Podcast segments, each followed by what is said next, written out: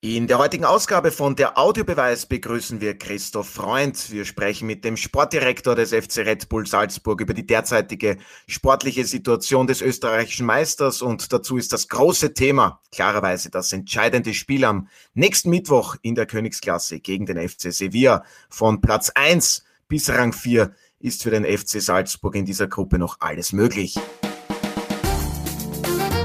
Der Audiobeweis Sky Sport Austria Podcast, Folge 133. Herzlich willkommen bei einer neuen Folge von der Audiobeweis auf Sky Sport Austria. Martin Konrad, Sky-Experte Alfred Tata und meine Wenigkeit Otto Rosenauer freuen uns heute, den Sportdirektor des FC Red Bull Salzburg, Christoph Freund, begrüßen zu dürfen. Hallo, vielen Dank, dass Sie sich Zeit genommen haben. Sehr gerne. Hallo Runde. Ja, und ich freue mich auch einmal mehr, Alfred und Martin begrüßen zu dürfen. Grüß euch. Servus. Hallo.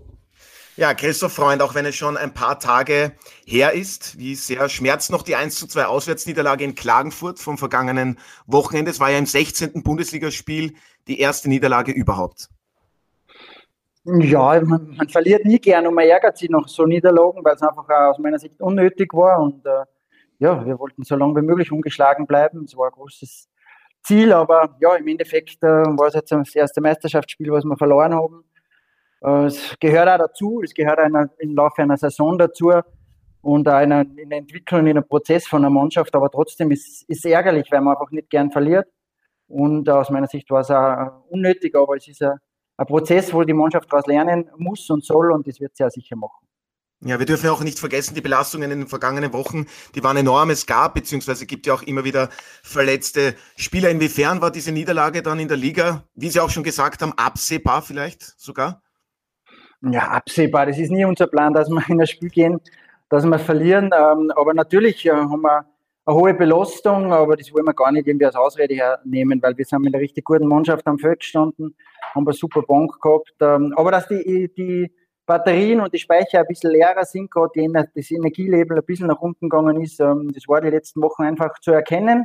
Und daran gibt es jetzt einfach zu arbeiten, dass wir jetzt die letzte Wochen, wo wir extrem wichtige Wochen noch vor uns haben und wo wir was Historisches schaffen können, dass wir uns wieder ja, richtig darauf äh, freuen, dass wir Spaß haben, dass wir jetzt Energielevel nach oben bringen, äh, weil wir einfach einen richtig coolen Herbst gespielt haben bis jetzt. Und jetzt können wir das auch noch vergolden in den letzten Wochen und ähm, uns jetzt nicht runterziehen lassen. Vom einen oder anderen äh, nicht so optimalen Ergebnis oder nicht die, die maximale Leistung von den letzten Spielen.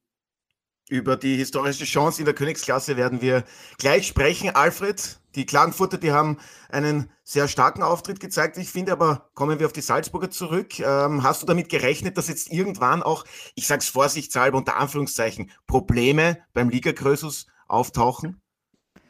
Na, rechnen tue ich nur mit Zahlen.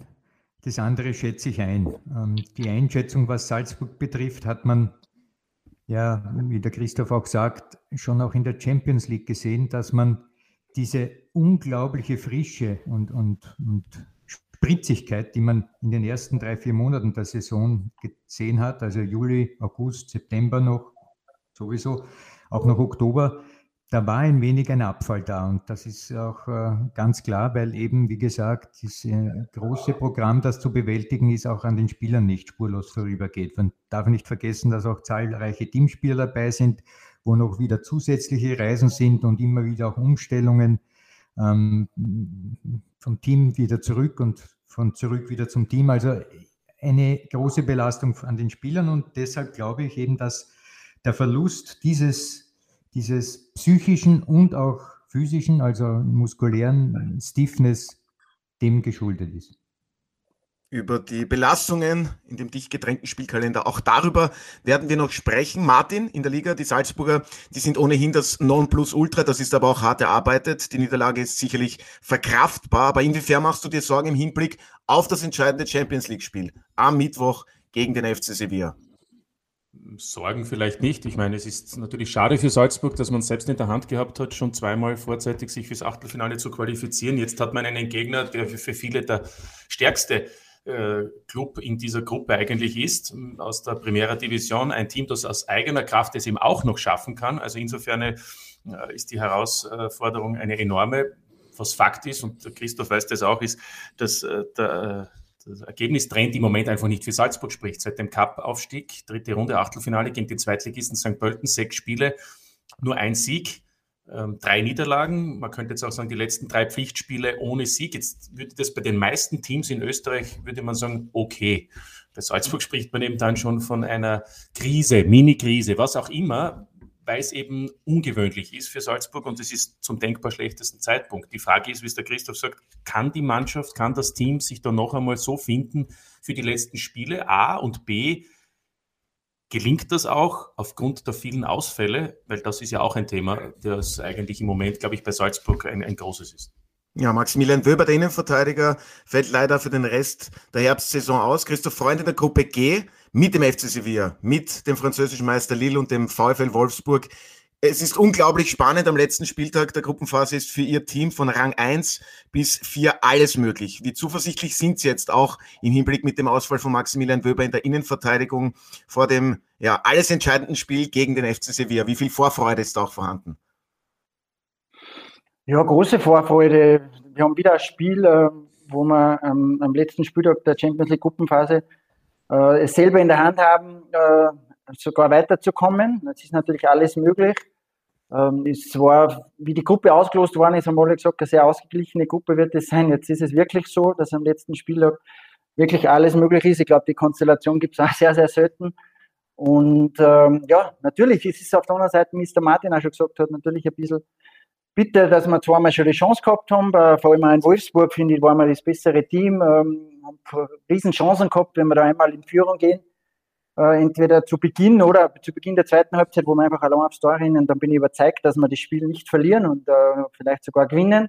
Und in Lille war es ein sehr, sehr ausgeglichenes Spiel, äh, einen sehr, sehr guten Gegner einfach auch und äh, es geht normal vielleicht äh, unentschieden aus. Aber das Spielglück oder die kleinen Nuancen, die was uns am, Anfang der Saison oder bis vor vier, fünf Wochen auf unserer Seite oft geholfen haben, wo wir eben einen Öfer gekriegt haben oder wo wir gleich mal in Führung gegangen sind, äh, aus einem Eckboard da geschossen haben bei, die, bei dem Spiel gegen Wolfsburg zu Hause in der Champions League. Die, die haben uns haben sich jetzt ein bisschen auf die andere Seite gedreht. Äh, die sind einfach Nuancen auf dem Label.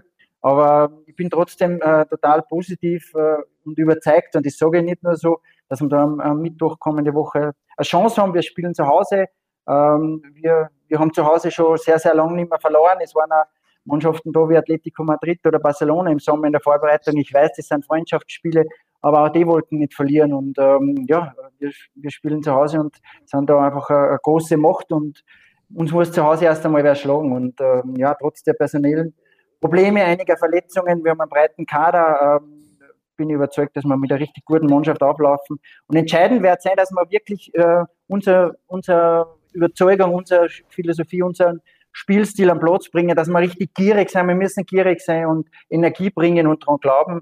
Und dann ist alles möglich. Aber natürlich in so einem Spiel kehren dann die Kleinigkeiten dazu und das sollen wir einfach mit positiver Energie auf unsere Seite bringen. Ähm, weil ich bin überzeugt, Kleinigkeiten, Schiedsrichterentscheidungen und ob ein Ball reingeht oder nicht reingeht, äh, ja, auch das ähm, hat irgendwelche Ursachen und ist nicht nur Zufall. Und äh, das sind die Ursachen, die was man einfach in, in dem, mit welcher Überzeugung, mit welcher Energie man reingeht, äh, dass die auf unsere Seite bringen können. Und dann äh, ja, wird es ein sehr, sehr spannender Fußball bin ich überzeugt. Ja, absolut, davon sind wir auch überzeugt. Im Stadion sind ja leider keine Fans erlaubt. Dazu wird es aus spanischer Sicht gesehen recht kalt sein. Alfred Tata, unser Experte, hat sich dazu ja auch noch Nieselregen gewünscht im vergangenen Podcast. All das könnte also ein Vorteil für den österreichischen Meister werden. Sehen Sie das auch so, Christoph Freund, dass die äußeren Bedingungen da eine Rolle spielen könnten oder voller Fokus nur auf den Platz und dort zählt die Leistung? Ja, erstens ist einmal bitte, brauchen wir gar nicht reden, dass die Stadion nicht, nicht voll sein wird, äh, dass wir leider vor leeren Ringen spielen müssen. Aber darum ist es nochmal wichtiger, dass wir selber unsere Energie aufbauen und dass wir da richtig Atmosphäre schaffen innerlich und die nach außen versprühen können. Ähm, aber natürlich, wäre eher ein kalter Dezemberabend, äh, vielleicht mit leichtem Niederschlag, ist sicher kein Nachteil. Ich glaube, die Spanier lieben das nicht. Aber auch für die Spanier, auch für Sevilla geht es um sehr, sehr viel. Wie der Martin gesagt hat, das kennen es auch selber. Ähm, wir haben es noch selber in der Hand, dass weiterkommen. Also, ja, ähm, ich glaube, das Wetter wird äh, ein bisschen nebensächlich sein. Aber es ist sicher jetzt kein, kein Nachteil für uns. Wir sind die Kälte mehr gewohnt wie die, wie die Spanier. Ja. Wobei man dazu sagen muss, auch in Andalusien, Alfred, regnet es manchmal, ja, weil sonst. Aber nur, aber nur, wenn wir dort zu Gast sind. Einmal in vier Monaten. Von mir aus kann es ein bisschen schneiden an dem Egal. Genau, die Chance ist schon größer, ja, dass das unangenehm dann wird. Ja, ja. Alfred, Christoph Freund hat schon angesprochen, Kleinigkeiten entscheiden. Warum hat es der FC Red Bull Salzburg nicht schon zuvor geschafft, die zwei Matchbälle in Wolfsburg und Lille aufs Weiterkommen zu verwerten? Ich denke da vor allem an das Spiel auswärts in Deutschland. Christoph Freund hat es ja auch schon gesagt, die zwei Chancen durch Karim Adeyemi. Kleinigkeiten entscheiden ganz einfach. Naja, vielleicht ein bisschen äh, eine andere, ein anderer Erklärungsansatz wäre auch nicht so schlecht. Ähm, weil ich eben denke, dass vieles schon auch im Kopf entschieden wird. Und wenn wir bedenken, wie Salzburg in das Spiel gegangen ist in Sevilla, war man Außenseiter, überhaupt keine Frage, und hat dort ein, eine Top-Leistung geholt und fast auch gewonnen. Ja, war, war möglich in Sevilla zu gewinnen. Dann kommt in Überzahl Wolfsburg, dann auch, ja. In Überzahl, ja. Also war, ich will es nicht alles aufzählen, aber nach drei Spieltagen hat man aus der Rolle des Underdogs die Rolle des Favoriten gemacht. Das heißt, in Wolfsburg war man plötzlich schon Favorit für den Aufstieg in dieser Gruppe. Auch wenn du jetzt mit den Händen beidelst, das ist so. Die, das Selbstverständnis nach drei Runden war so klar, dass Wolfsburg eigentlich hin war. Die haben dort einen Trainerwechsel noch schnell vollzogen vor diesem Spiel. Und ähm, damit war auch die Verteilung ganz klar aus meiner Sicht. Die haben sich gefürchtet, dann mit einer Niederlage wären die schon weg gewesen. Das heißt, vom Underdog zum Favoriten und jetzt nach diesen zwei letzten Partien gegen Lille und auch gegen Wolfsburg ähm, ist man plötzlich nicht mehr Favorit, sondern ist wieder dort, wo man die Underdog-Rolle hat, weil eben Sevilla kommt. Sevilla eine Mannschaft aus der Primera Division mit einem super Trainer, mit die ganze Geschichte braucht man nicht erzählen.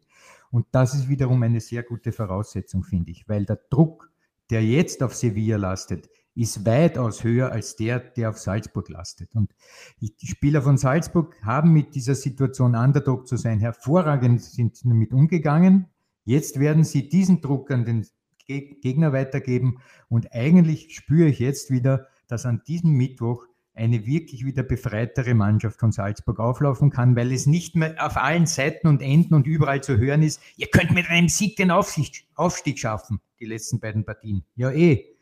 Aber jetzt ist die Situation eine bereinigte und ich glaube, eine bereinigte Situation ist für alle Spieler besser als so eine künstlich äh, herbeigewünschte äh, Drucksituation.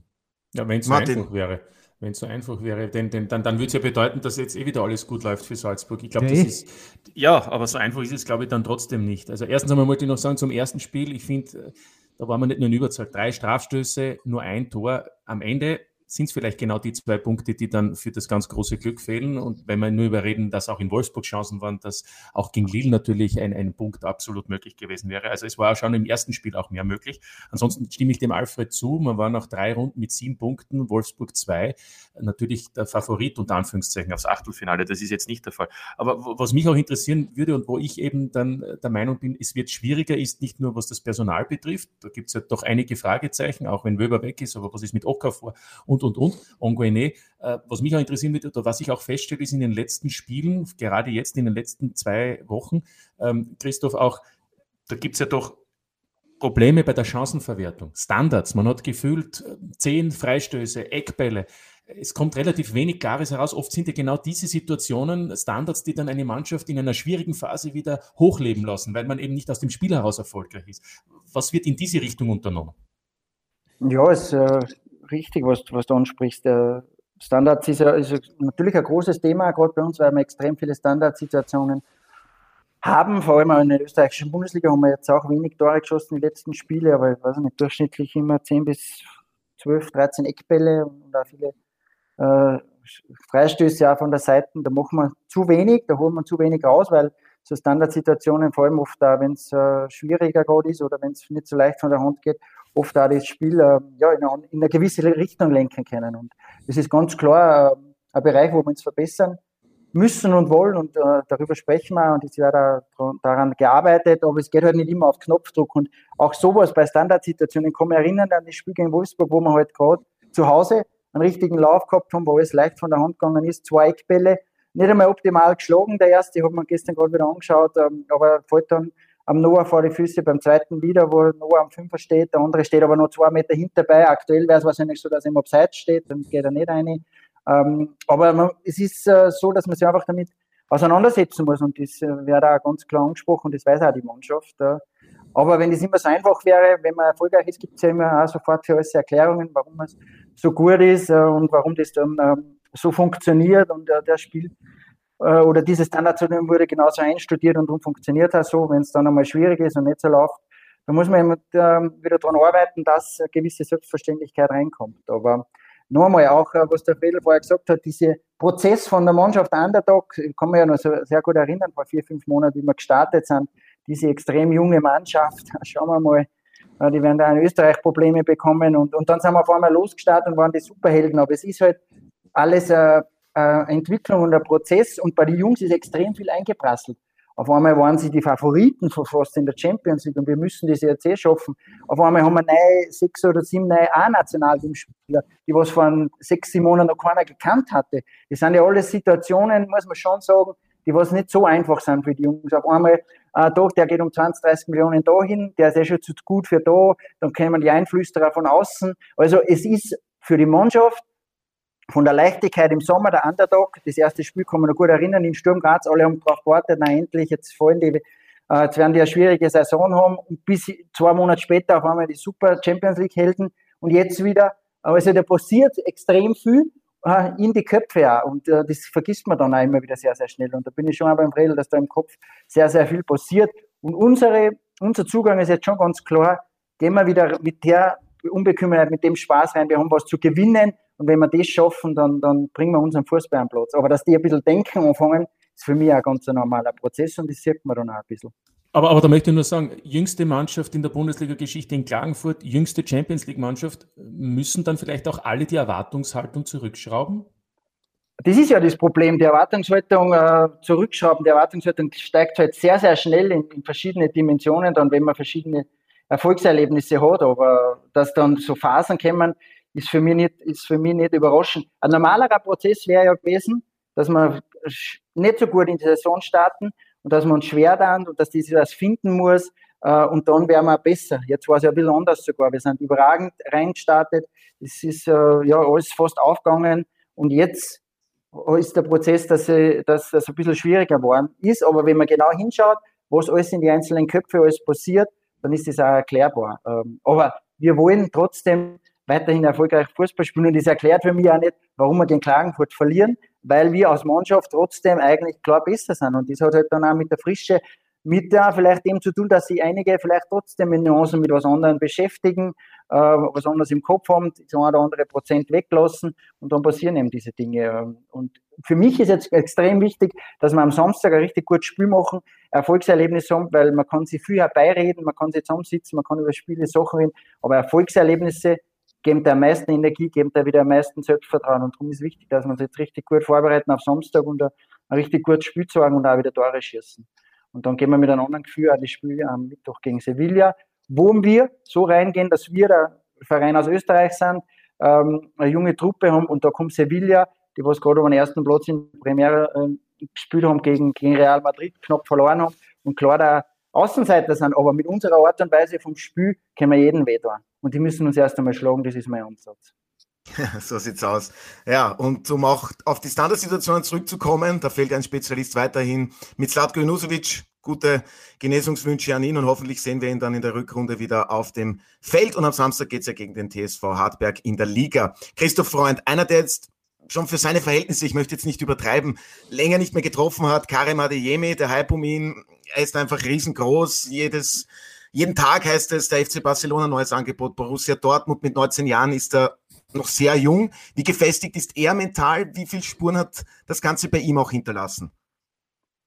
Ja, er ist, er ist gefestigt, er ist, glaube ich, sehr bodenständig, er ist ein richtig guter Typ und äh, aber natürlich geht das auch nicht ganz spurlos vorüber, wenn man das alles einmal Revue passieren lässt, was in dem Jahr 2021 bei ihm passiert ist. Und dann auch nochmal speziell ab Sommer ist das schon extrem. Also, äh, und wenn man dann noch weiß, was in Deutschland ähm, rundherum für Hype ist äh, und was da für ihre Medien, was da für eine Wucht auf einen zukommt, ist das nochmal anders wie in Österreich. Und der ist in Deutschland jetzt auch Nationalteamspieler, ist natürlich äh, in aller Munde und äh, im Sommer noch Europameister war mit U21. Also ist extrem viel, sehr, sehr schnell passiert. Ich kann mich noch erinnern, im Sommer in der Vorbereitung, wie er dann gekommen ist, hat er eigentlich nicht so eine richtig gute Vorbereitung gespielt. Und ja, haben wir auch gesagt, das wird halt auch noch ein bisschen dauern, auch dieses, äh, dieser Prozess wird dauern und dann ist es halt extrem schnell gegangen. Und ähm, ich glaube schon, dass es auch nicht ganz so einfach ist, auch wenn man klar in der Birne ist, dass man das so einfach so wegsteckt. Und er macht sich dann auch selber natürlich ein bisschen Druck. Man fängt überlegen an. Ähm, und äh, zu Beginn hat, war, waren die meisten Schüsse auch Treffer, was er gemacht hat. Und aktuell äh, geht das eine oder andere halt einmal nicht so rein. Und äh, ganz ein normaler Prozess. Aber ich bin überzeugt, dass er einer unserer Schlüsselspieler sein wird, der was uns am Mittwoch äh, zu was ganz Großem verhelfen wird und äh, da auch wieder treffen wird, weil weil es einfach an der Zeit ist und weil er dran bleibt und weil er weiterhin dort arbeitet und sich dann auch nochmal belohnen wird am Ende. Also so, so wie heute Christoph Freund hier agiert, muss ich sagen, er muss eine Kabinenansprache machen am Samstag. ja, aber ich habe auch gestern gesagt, auch zu alle im Staff noch einmal, wir müssen jetzt alle unsere, alle unsere Energien nochmal aufbringen und die Jungs auch helfen, weil die Jungs haben jetzt so viele Spiele gemacht. Und die Jungs haben wirklich einen, einen, richtig geilen Herbst gespielt, aber jetzt sind sie auch ein bisschen lernen. Jetzt brauchen sie unsere Unterstützung, egal ob ich das als Sportdirektor bin oder ob das der Zeigwart ist, der Physio ist, ganz egal. Wir müssen alles in die Waagschale werfen und uns alle nach der Woche in den Spiegel schauen, haben wir alles dafür getan und daran glaubt, dass wir das schaffen können. Weil so oft hast du nicht eine Chance, die was wir jetzt wieder haben. Ja, und ich mache mir keine Sorgen, dass Matthias Jeißle auch die richtigen Worte im Vorfeld finden wird, um noch beim Thema Karim Adeyemi zu bleiben. FC Barcelona, der soll, gestern wurde vermeldet von den deutschen Kollegen, ein Angebot abgegeben haben. Borussia Dortmund ist anscheinend in der Pole Position. Wie oft haben Sie mit Marco Rose telefoniert und über Karim Adeyemi gesprochen? Nein, ich bin mit Marco immer wieder mal im Austausch, aber wir haben jetzt noch nicht explizit über Karim gesprochen. Also, aber dass Dortmund interessiert ist, äh, ja, äh, kann ich mir schon gut vorstellen, weil er einfach äh, ja, als, als, Spielertyp und auch wieder Marco Fußball spielen lässt, äh, natürlich ein interessanter Spieler ist. Ja. Ja, aber da muss auch Marco Rose noch aufpassen. Beraten. Otto, Entschuldigung, da muss ja der Marco Rose auch noch aufpassen, so wie dort die Dinge laufen. Das kann auch dort schnell sich verändern, ne, die Situation. Ja, als Zweiter in der deutschen Bundesliga, also so schlecht stehen sie nicht da. Schöne Grüße. Als Champions League Rose. ausgeschieden, weißt du? Das ist dann ja, ich habe das mitbekommen. Aber vielleicht sind sie am Wochenende Erster in der deutschen Bundesliga. Es geht so schnell im Fußball. Gell? Ja, ja, ja, ich sag ja. Gibt ja dort auch schon wieder Stimmen. Ne? Der Derzic ist dabei. Ich sage nur, es ist ja in dem Geschäft auch sehr brutal. Ne? Gibt es ja wenig Dankbarkeit. Naja. Ja ist leider nichts Neues. Alfred, Karim Adeyemi soll er bis Sommer dann noch in Salzburg bleiben und dann zu Borussia Dortmund wechseln. Ich weiß schon, du willst da jetzt nicht oberlehrerhaft daherkommen, aber ich stelle dir trotzdem die Frage. Jesus Maria. Also mit dem habe ich nicht gerechnet. Also du, frag mich was anderes. Gut. Ähm, wie überraschend war es für dich, dass Ralf Rangnick bei Manchester United Interimstrainer geworden ist, zumindest bis Sommer und dann noch zwei weitere Jahre in einer beratenden Funktion tätig bleibt. Damit hast du wohl auch nicht gerechnet, oder? Mit dieser Frage, ich weiß nicht. Mit dieser Frage habe ich auch nicht gerechnet. Ähm, Aber die ist gut. Die ist gut. Die müssen wir, ja. glaube ich, auch noch unserem Gast stellen. Danke, dass ich auch mal auch. gute Fragen stelle. Die Sache ist jetzt die, die ähm, Ralf Rangnick war jetzt bei Lok äh, Moskau, ein Verein, bei dem ich auch gearbeitet habe, wollte dort einiges verändern und hat dort ähm, leider, wie soll ich sagen, Umstände angetroffen, die das, was er wollte, einfach nicht zulassen. Das ist dort nicht möglich. Deshalb verstehe ich den Abgang, den er dort äh, bei Lok gemacht hat, dass er zu Manchester United geht, unabhängig davon auch, dass es natürlich zwei verschiedene Adressen sind im Fußball. Zwischen Manchester United und Lok Moskau liegen auch Welten, was ähm, den Ruf betrifft. Aber ich glaube, der Hauptgrund, warum er dort gegangen ist, weil das, was er sich vorgestellt hat, bei den Russen zu verändern, ist einfach nicht möglich dort gewesen. So, jetzt kommt er nach ähm, Manchester und da finde ich natürlich etwas sehr Interessantes an dieser Angelegenheit. Ähm, Ralf Rangnick ist ja einer, der eine ganz klare Struktur in seiner Denke hat, was den Fußball betrifft. Und diese Struktur stülpt er dann dem Verein, wo er dann hinkommt, drüber. Das hat er unter anderem auch bei Salzburg gemacht. Er war ja der Initiator oder einer der ähm, von mehreren Menschen, die dort dieses Projekt eingeleitet haben und dann ist das eben weitergeführt worden bis zum heutigen Tag auch unter Christoph Freund. Dieses sehr erfolgreiche Projekt, das ist eben der Ralf Rangnick, duldet aber sehr wenig Spielraum. Ja, das, was er sagt, ist sozusagen die Religionsfibel oder die Bibel zu der Art und Weise, wie man Fußball spielen will. Und das ist jetzt sehr interessant, wie das bei einem großen Verein mit, so, mit gespickt mit Spielern, die auch teilweise Weltstars sind, siehe Ronaldo, dann auch umgesetzt werden kann. Also ich sehe diese, dieses Engagement bei, bei Manchester United mit sehr viel Interesse entgegen. So, da haben wir jetzt kurz irgendetwas gehört. Ich weiß nicht, was das war. Christoph Freund, inwiefern hat Sie das überrascht, dass Ralf Rangnick, der ja als Mastermind, was die Philosophie betrifft, des FC Red Bull Salzburg betrifft, dass er bei Manchester United gelandet ist, dass er dort unterschrieben hat? Ähm, macht er jetzt Cristiano Ronaldo zu einer Pressingmaschine?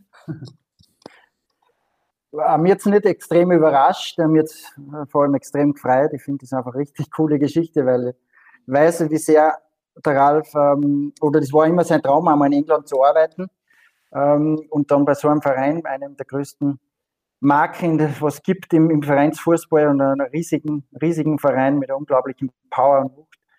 Äh, darum freut es mich extrem, finde ich, eine richtig coole Geschichte. Es ist natürlich extrem spannende Aufgabe und wie der, wie der Alfred schon gesagt hat, äh, eine andere Geschichte, weil er, der Ralf war ja bis jetzt in seiner Trainerkarriere vor allem ein Entwickler, der was ähm, Vereine von unten nach oben entwickelt hat, extrem äh, klare Philosophie gegeben hat, wie man Fußball spielen will, äh, klare Struktur und das äh, durchgeplant hat, einen roten Faden im ganzen Verein gegeben hat eigentlich, ja, von, von den Nachwuchsmannschaften bis in die erste Mannschaft mit vielen jungen Spielern, die es immer wieder umgesetzt hat. Aber der Ralf ist natürlich ein sehr intelligenter Mensch und äh, hat schon viel gesehen im Fußball und ich glaube schon, dass er den Ansatz finden wird, weil es da jetzt natürlich ähm, im ersten Step einmal einen anderen Ansatz geben wird und geben muss, äh, weil er einfach schnellstmöglich erfolgreich Fußball spielen muss und Ergebnisse liefern muss. Dafür hat er unglaubliches Spielermaterial. Ähm, viele junge Talente sind auch dort, die was extrem, glaube ich, auch gut zu seiner Art und Weise vom Fußball passen. Viel Speed, viel Power. Ähm, aber natürlich äh, viele große Topstars, Worldstars, ähm, die was die Mannschaft prägen. Und das ist natürlich ein bisschen eine andere Herangehensweise. Aber ich glaube, dass das eine unglaublich spannende Aufgabe ist und der Ralf mit seiner Art und Weise da auch sehr schnell was bewirken kann. Äh, er muss halt die Spieler hinter sich kriegen, äh, die was dann an das auch glauben, aber je schneller dann Ergebnisse kommen, desto schneller und, und besser werden sie immer äh, folgen und, und, und, und, und Gas geben und, und glaube ich einfach das verinnerlichen, weil im Endeffekt wollen alle Fußballspiele gewinnen und erfolgreich sein. Und ich bin überzeugt, dass, das, dass man sehr, sehr schnell merken wird, auch an den Ergebnissen, wie Manchester United Fußball spielt, dass da äh, äh, ein Trainer an der Seitenlinie steht, der was eine richtige Ahnung hat und der was da was bewirken kann. Also ich freue mich auf die Spiele von Manchester United, wenn er dann dabei ist und finde es richtig spannend. Ja, und der Achtelfinale wäre natürlich schön, oder? Manchester United gegen Salzburg.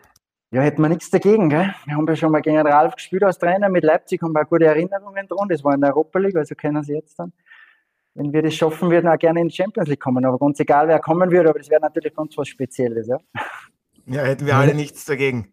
Der interessante Aspekt, um mich nochmal da einzumengen, wie der Christoph schon sagt, ähm, was hier jetzt ganz speziell zum Vorschein kommt, ist der Spagat im Profifußball zwischen einer Entwicklungsideologie und einer Performance-Ideologie. Performance mhm. heißt also gewinnen müssen, weil man ein Verein ist, der gewinnen muss. Also Erfolge zu erzielen im Meisterschaftsbetrieb, in Champions League ist dort Pflicht. Während die Herangehensweise, wenn man eine Entwicklungsphilosophie hat, die ja eben bei Salzburg seinerzeit auch begonnen wurde unter seiner Führung, die gleich im ersten Jahr nicht zum Titel geführt hat, erinnern wir uns, da hat die Austria gegen äh, Salzburg ja die Nase vorne gehabt. Aber jetzt hat sich das dort so gefestigt. Das heißt, über die Jahre wurde diese Idee entwickelt und auch weiterentwickelt, klarerweise, mit sehr viel Know-how. Aber das ist ein, ein gänzlicher anderer Zugang, weil vorrangig, erinnere ich mich, da war ein Trapattoni, der hat anders spielen lassen als zum Beispiel ähm, Muniz oder noch ein paar andere Trainer. Ja.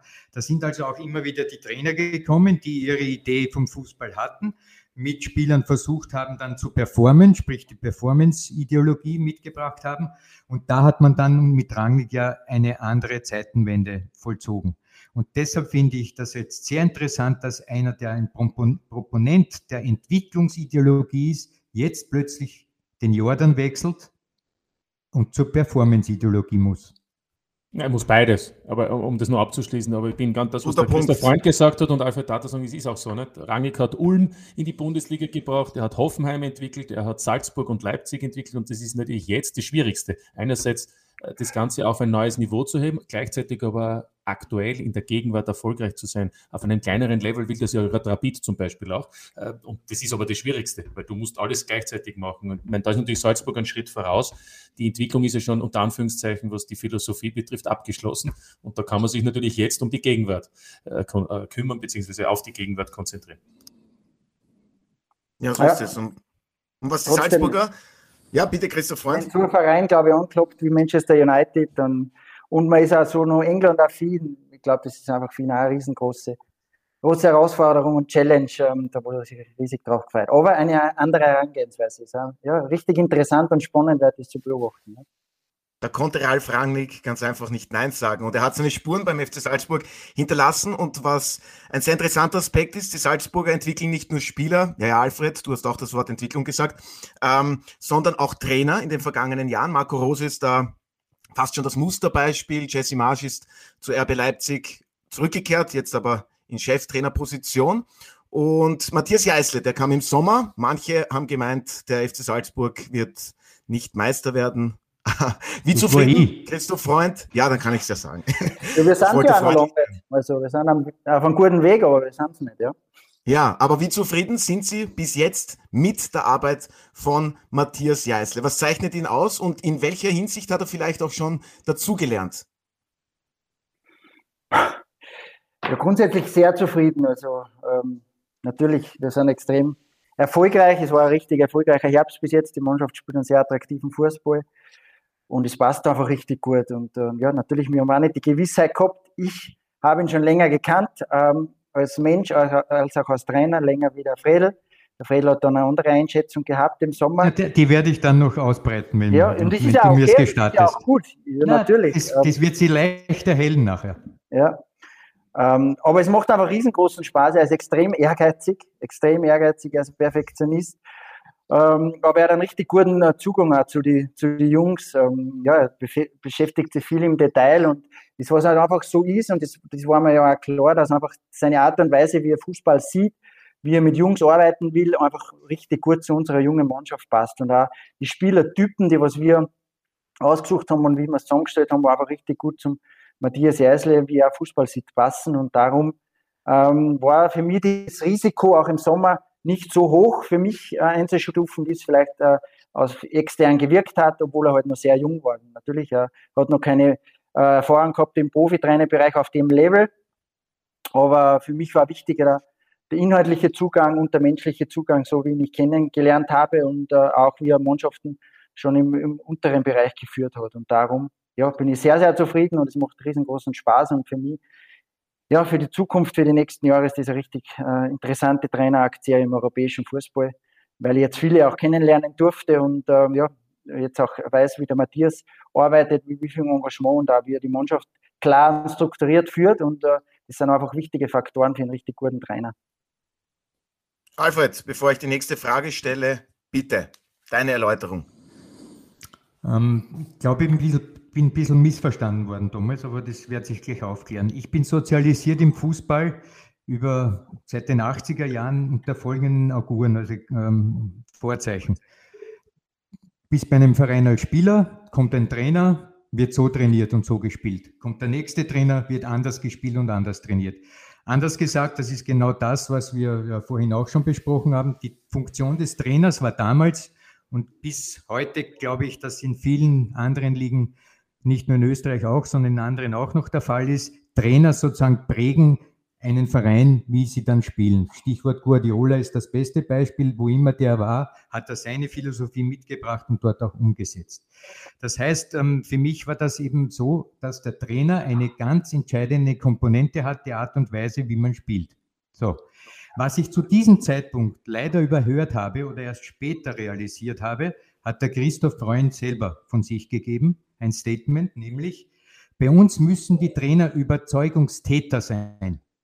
Das hat für mich äh, einen großen Lerneffekt gehabt, weil bis zu diesem Moment, und meine Aussage damals habe ich ja davor gesagt, war mir eines nicht klar, dass bei Salzburg der Trainer eine Funktion hat. Eine Funktion nämlich, die Salzburg vorgibt wir wollen so spielen und du bist derjenige, der sozusagen aus Überzeugung diese Art und Weise zu spielen auch umsetzt. Und da kommt etwas jetzt ins Spiel, das man unter diesem äh, Aspekt berücksichtigen muss. Wenn ich Spieler charakterisiere, dann kennt man das schon, sind das diese drei Ebenen, die Werkzeugebene, die Verhaltensebene und die Steuerungsebene. Und genau analog dazu gibt es das auch bei Trainer. Trainer haben eine Werkzeugebene, Trainer haben eine Verhaltensebene und auch eine Steuerungsebene. Kurz gefasst, Verhalten, also Werkzeugebene, die Art und Weise, wie er Training macht. Matthias Jeißle kann das wie jeder andere Trainer, der eine Trainerausbildung macht und sich mit Fußball sehr intensiv beschäftigt, hundertprozentig. Ich glaube, die meisten Trainer sind in der Lage, Trainings zu veranstalten, durchzuführen, je nach Plan, was gefordert ist. Also von daher römisch 1. Punkt 2. Verhaltensebene bei Trainern. Bei Spielern ist das das Taktische auf dem Feld. Bei Trainern ist die Verhaltensebene das Coaching. Wie coacht ein Trainer beim Training beziehungsweise auch beim Spiel? Da habe ich bis jetzt Training nicht, aber zumindest Spiel nur Positives gesehen. Bei praktisch jedem Spiel habe ich den Eindruck gehabt, seine Umstellungen etc. etc., wie er mit dem Team einwirkt, welche Anweisungen er gibt, das Coaching römisch 1. Und jetzt sind wir beim dritten Punkt.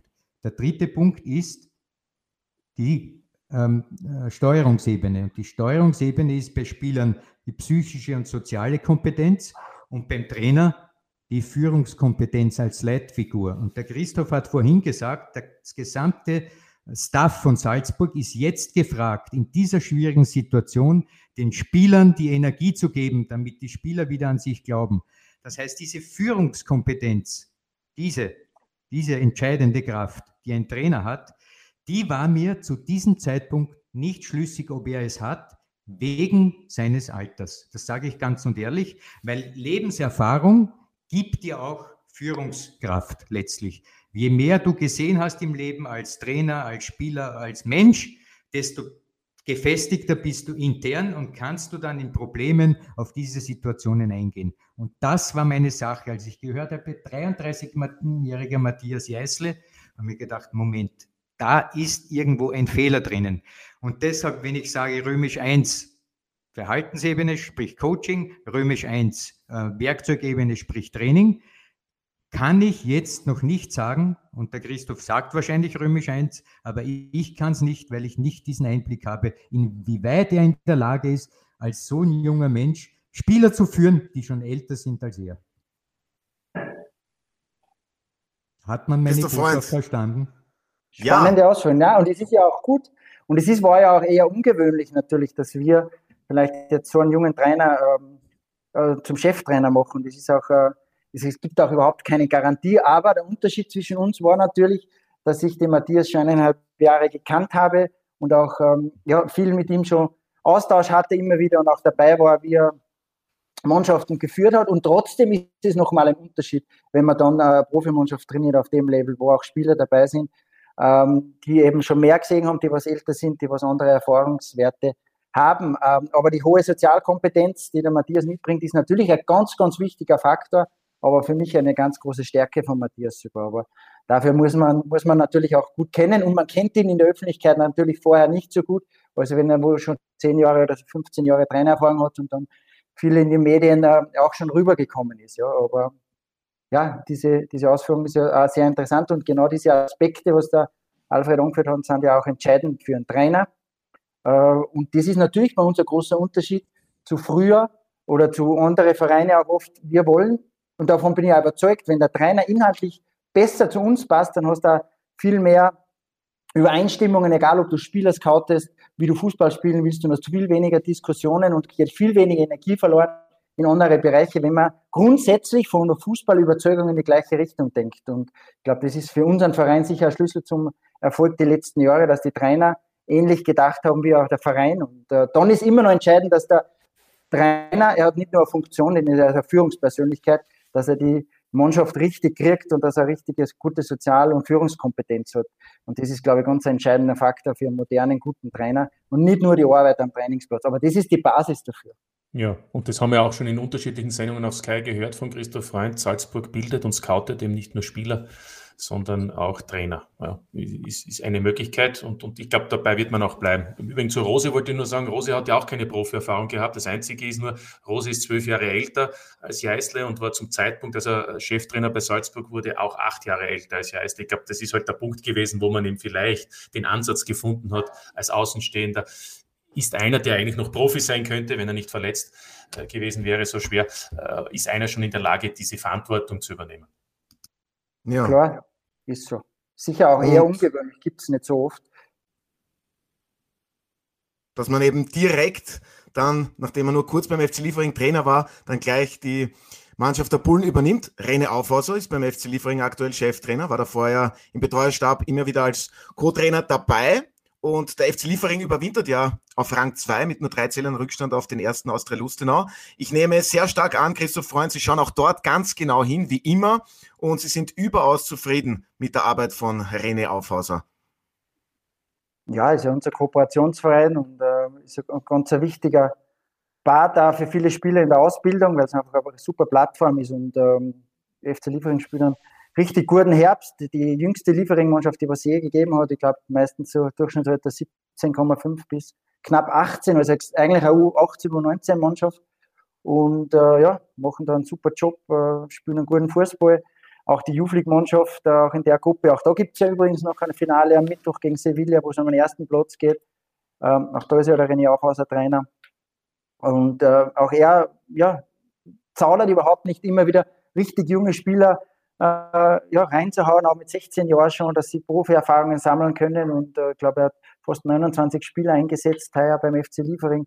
Zeigt einfach, dass er total in der Entwicklung, in der Ausbildung auch denkt.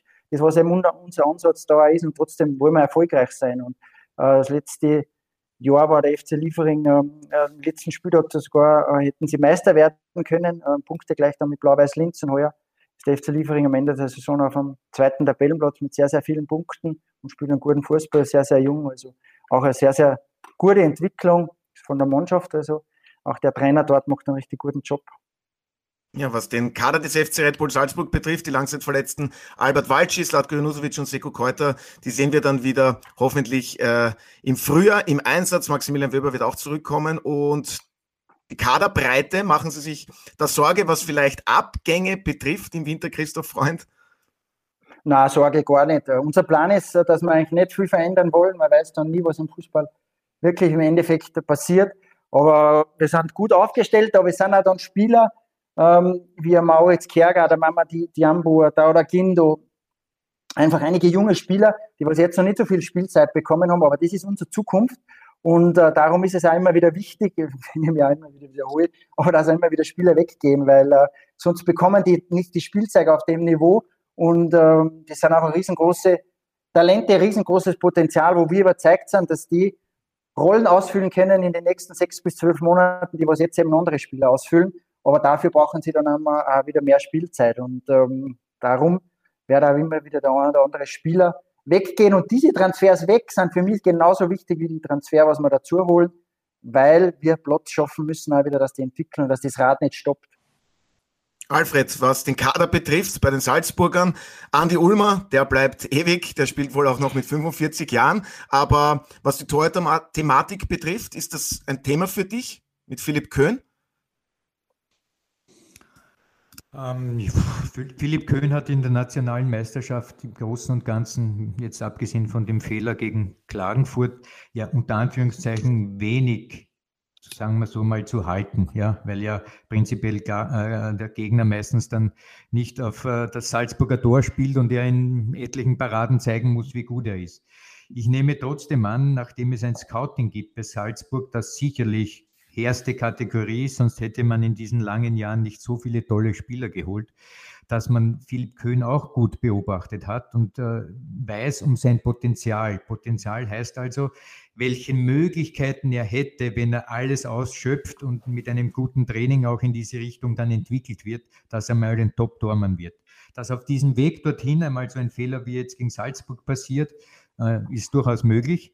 Ich glaube aber, deine Kritik ist eine andere oder deine Frage, die versteckt hat eine Kritik, nämlich, dass Philipp Köhn eine, ein, wie soll ich jetzt das sagen, er steht nicht da wie ein Einser. Anders gesagt, es ist nicht so, dass du glaubst, er steht hinten und diese Ausstrahlung, die ein Top-Tormann hat, von Donnarumma bis, die kennen wir alle, die Besten der Besten, dass man eben nicht glaubt mit Philipp Köhn, und es war ja schon mit seinem Vorgänger ähnlich, mit Stankovic, da war diese Ausstrahlung nicht diese alles überzeugende Macht, die da im Tor steht. Und ich glaube, das, auf das willst du hinaus, weil ich glaube, technisch, taktisch und, und so weiter ist er sicher ein Top-Tormann. Vielleicht wollte ich darauf hinaus, ich weiß es selbst nicht so ganz. Aber Christoph Freund, gibt es intern Diskussionen, was die Torhüterposition betrifft? Einen Nico Mantel, darf man ja auch nicht vergessen, mit dem ist man als Nummer eins in die Saison gegangen.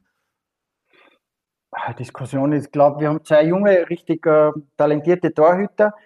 Aus meiner Sicht spielt im Sommer ja, war es ein Zweikampf zwischen Philipp und Nico. Da hat sich dann der Philipp im Endeffekt durchgesetzt diesen Sommer, äh, weil er es einfach richtig gut gemacht hat. Er passt auch von seiner Art und Weise gut zu unserem Spielstil, weil er äh, moderner mitspielender Torwart ist. Ähm, er ist sehr gut mit, mit, mit, Fuß, mit beiden Füßen. Er spielt echt gut mit, aber die Flanken ist sehr modern.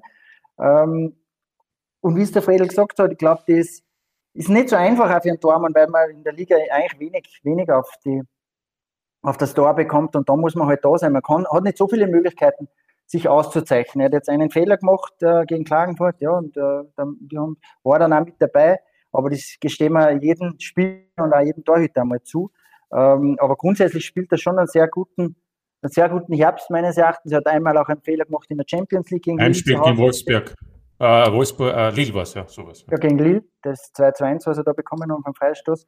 Ähm, aber ja, aus meiner Sicht hat er eine gute Ausstrahlung, auch das, wie, wie er mitspielt, auch mit den Hinterleuten. Er ist jetzt sicher nicht diese große Erscheinung, wie es oft im Tor steht, also wie der Fredel gesagt hat, aber er ist äh, sehr, sehr moderner, guter Torwart. Ähm, und man muss bei den Tormen ein bisschen aufpassen, glaube ich, immer wieder, dass man es nicht eins zu eins mit den Spielern vergleicht. Der Tormann mit 3, 24, 25 ist für mich immer noch jung, wie wenn ein Spieler 18, 19, 20 ist. Äh, da ist die Entwicklung immer ein bisschen andere. Wie Carlos zum Beispiel, der was lang bei uns war, ist jetzt äh, einer der besten Deuter gewesen in der MLS, spielt dort wirklich überragend, war halt bei uns dann auch 3, 24. Ähm, da machen halt Spiele auch sehr, sehr viel aus. Wichtig ist, dass man auf den richtigen Tormann setzt oder auf die richtigen Torleute, die das Potenzial haben, sich dann einfach auch so entwickeln können. Aber Spiele und Erfahrung für einen Tormann sind schon, glaube ich, sehr, sehr wichtig. Aber Carlos Miguel, weil du den erwähnst, wäre er geduldiger, Coronel, wäre ein bisschen äh, ruhiger geblieben, dann wäre er jetzt die Nummer eins. Könnte man das so zusammenfassen? Weil er war einfach, nachdem er wieder zurückgekommen ist, nach dem halben Jahr nicht mehr bereit, offensichtlich Nummer zwei zu sein. Ich weiß es nicht. Das, Im Nachhinein kann man immer darüber diskutieren oder kann man dann Szenarien durchspielen. Im Endeffekt ist er, ist er nach New York und hat jetzt da jedes Spiel gemacht, war richtig, richtig gut. Ich habe mir viele Spiele angeschaut, hat eine super Saison gespielt ähm, und ist immer noch ein junger Torwart, also er ist 24 Jahre. Darum sage ich, ähm, wer weiß es nicht, was wäre, wenn. Aber der Philipp hat es einfach in, im Sommer richtig gut gemacht und hat sich dann durchgesetzt, obwohl wir für Nico Mantel auch ja, äh, nicht so kleines Geld ausgegeben haben. Und wir sind auch vom Nico überzeugt. Das war 21 Nationaltorwart in Deutschland, äh, haben einen guten Konkurrenzkampf. Aber man wechselt natürlich auch nicht äh, jede Woche im Tor äh, die, die, die, die Position oder die, die Jungs aus, äh, weil die auch Sicherheit brauchen. Und, äh, aber mir ist da wirklich nicht, nicht bange. Und der Philipp ist ein anderer Tormann-Typ wie der Zitzan war. Der Zitzan war äh, schon, der hat oft unhaltbare gehalten wieder. Und, aber es hat auch vielleicht nicht diese Ausstrahlung im Endeffekt ausgestrahlt, dass alle gesagt haben, da haben wir jetzt wirklich einen Tormann drinnen, wo wir uns für die nächsten fünf, sechs Jahre überhaupt keine Sorgen mehr machen. Aber der hat es bei uns richtig gut gemacht und ist für mich eigentlich oft zu, zu schlecht bewertet worden. Aber es ist nicht so einfach bei Salzburg Torwart zu sein, weil man sich nicht so viel auszeichnen kann. Man hat nicht so viele Möglichkeiten. Ja, ja ich glaube so auch überhaupt. Neues gibt es auch nicht. Ich glaube auch überhaupt, äh, sollte man kurz nur anreißen, das Tormannspiel selber hat sich ja mit den Regeländerungen der FIFA enorm verändert im Vergleich zu der Zeit, wo ich noch gespielt habe. Das ist zwar 30 Jahre her, aber trotzdem.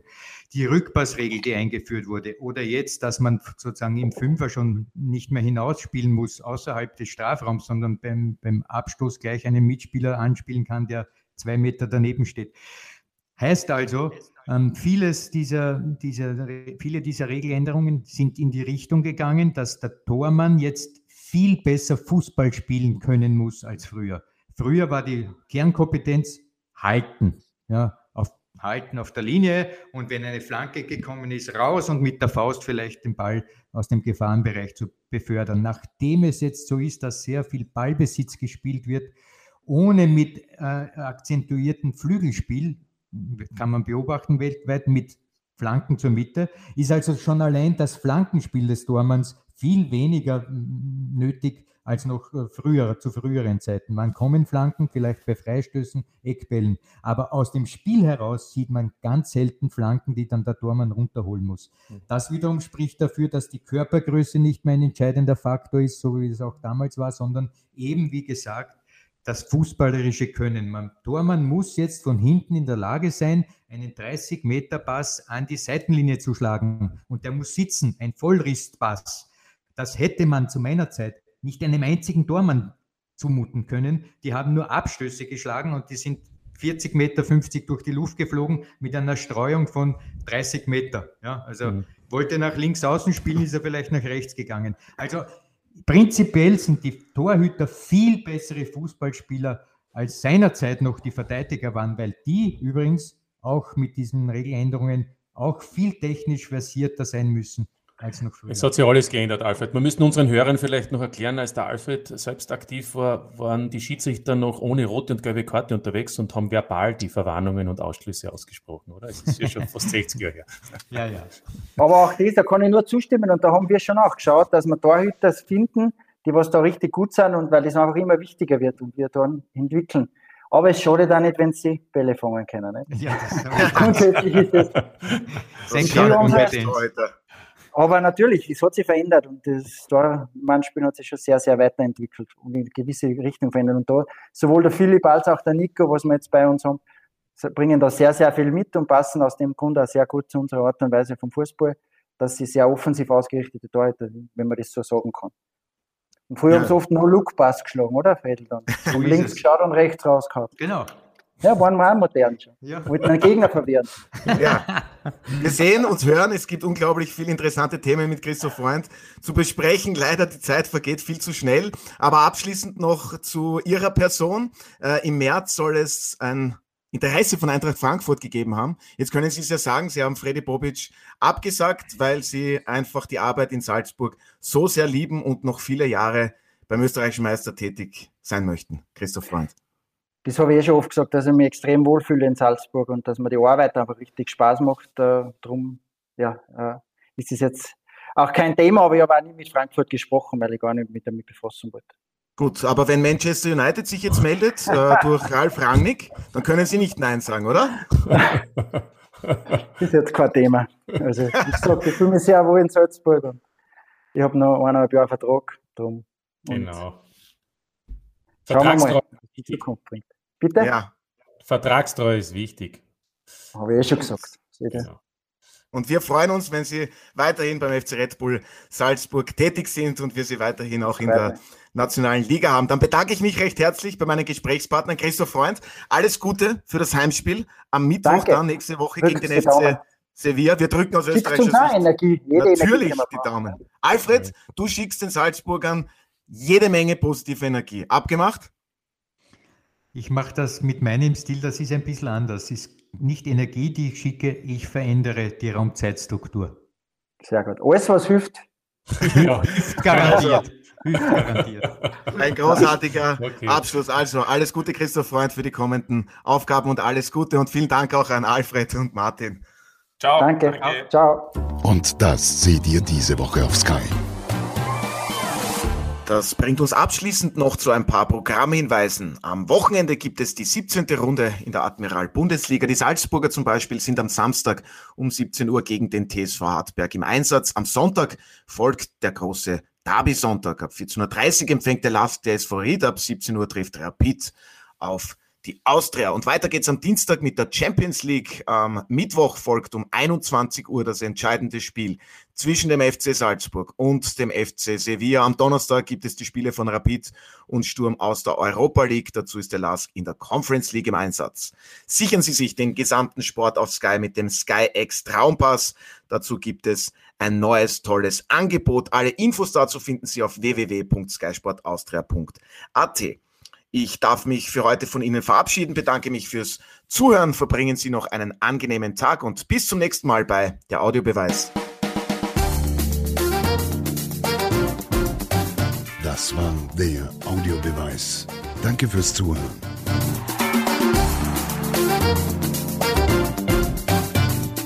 Hört auch das nächste Mal wieder rein.